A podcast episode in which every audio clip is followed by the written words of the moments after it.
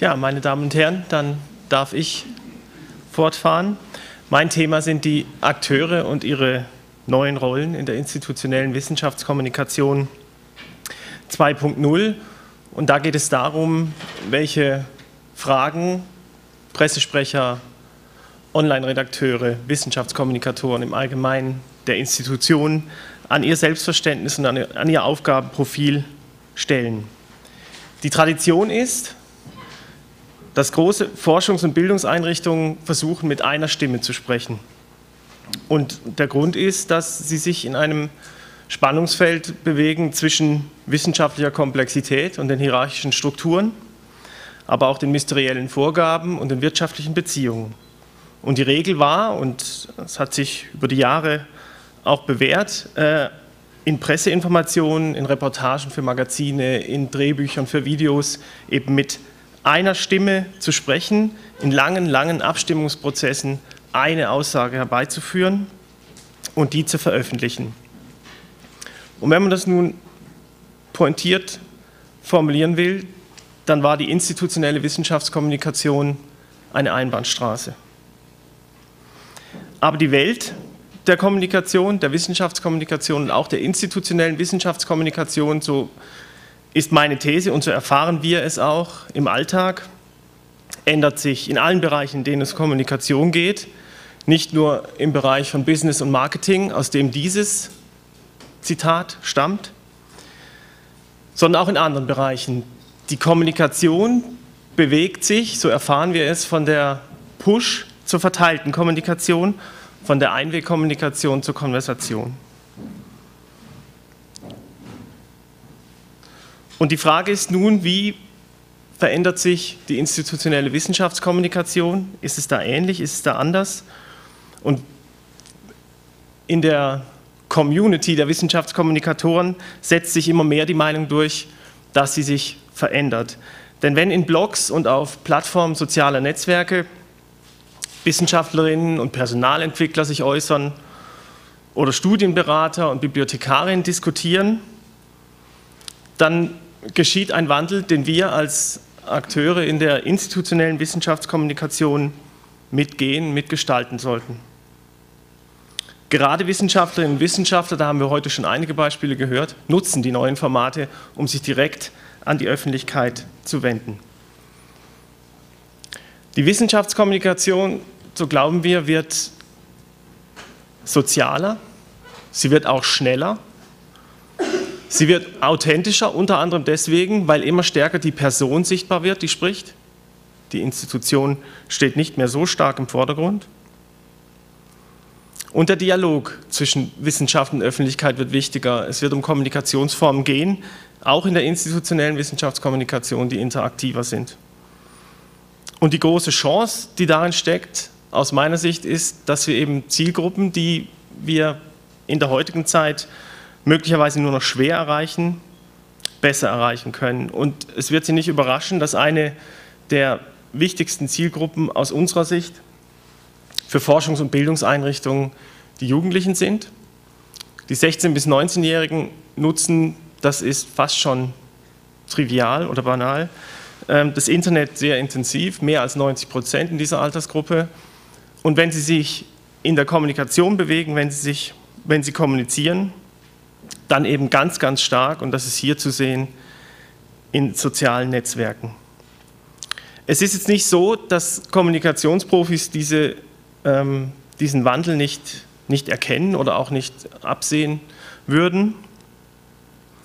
Im neuesten European Communication Monitor sagen die, die Mehrheit der, ähm, der befragten Kommunikationsfachleute, dass sie einen starken Zuwachs der Bedeutung von allen Formen von Social-Media-Tools erwarten. Die entscheidende Frage für, für mich und für uns ist, was das nun für Pressesprecherinnen, Online-Redakteure, die Teams in der institutionellen Wissenschaftskommunikation bedeutet. Und aus meiner Sicht bedeutet es vor allen Dingen, dass sie in neue Rollen, zumindest teilweise in neue Rollen schlüpfen. Sie laden die interne und externe Öffentlichkeit zum Dialog ein, zur gemeinsamen Kommunikation. Sie vernetzen und moderieren Sie geben Regeln vor und schützen die Mitwirkenden auch. Sie kontrollieren weniger und gestalten mehr. Das wäre die Vision.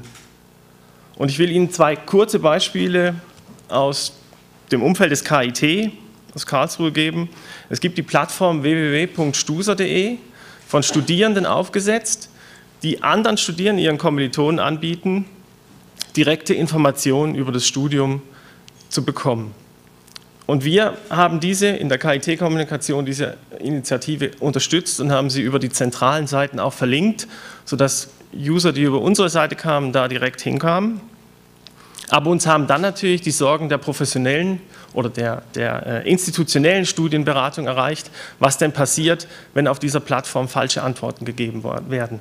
In der Realität war es so, dass die Studierenden nur dann ihren Kommilitonen wirklich Tipps gegeben haben, wenn sie sich ihrer Aussagen sicher waren und von sich aus im Zweifel auf die institutionelle Studienberatung verwiesen haben.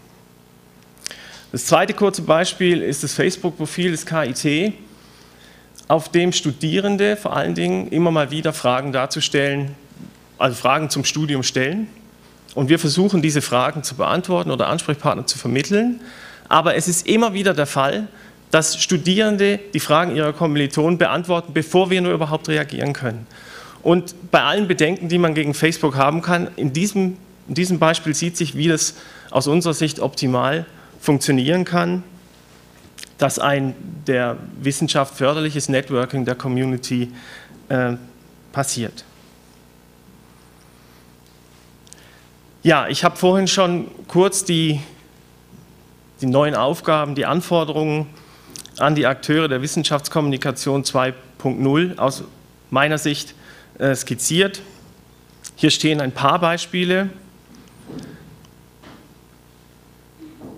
von denen ich nur noch auf drei eingehen will. Es wird zu diesem Berufszweig gehören, dass man immer wieder sich auch traut, mit neuen Formen zu experimentieren, dass man diese dann aber auch versucht zu bewerten oder zu evaluieren. Und es wird auch dazu gehören, dass wir Menschen, die sich über Social Media äußern wollen, auch über die Institutionen unterstützen, ermutigen, aber eben auch beraten und eventuell trainieren.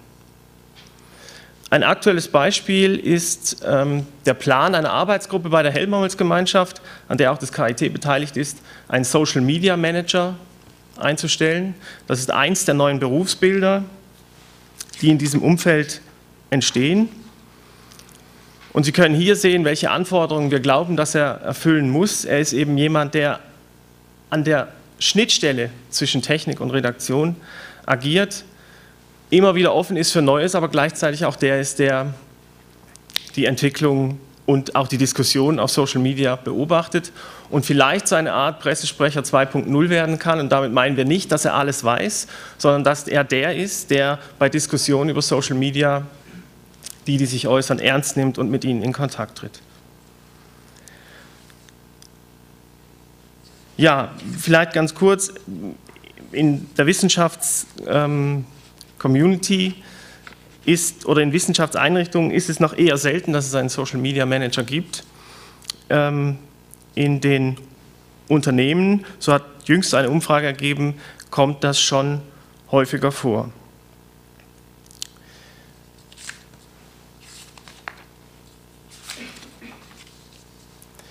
Ja, es gibt einen kleinen Zwiespalt zwischen den Aktivitäten der Forschungs- und Bildungseinrichtungen in Social Media. Da gibt es schon einiges, zumindest in den Kinderschuhen. Und die Hochschulrektorenkonferenz zum Beispiel hat 2010 die Einrichtungen durchaus ermutigt, da aktiv zu sein.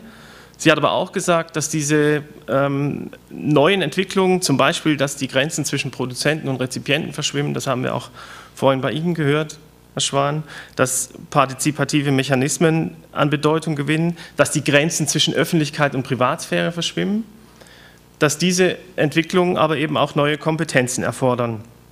Und die Frage ist, wer vermittelt diese Kompetenzen? Studiengänge gibt es bislang kaum. Es gibt äh, integrierte Elemente in Studiengängen wie Informationswirtschaft, auch am KIT zum Beispiel.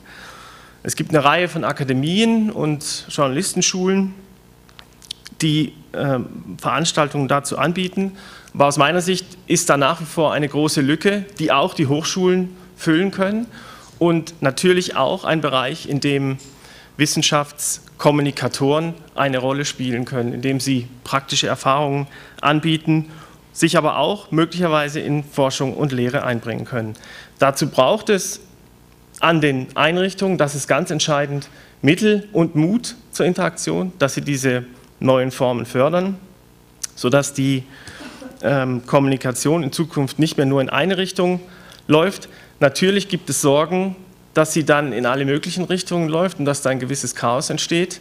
Aber diese Angst sollte man versuchen zu überwinden und äh, dafür plädieren, doch Mut zu einer Offensive zu haben, die dann die Interaktion ermöglicht. Vielen Dank.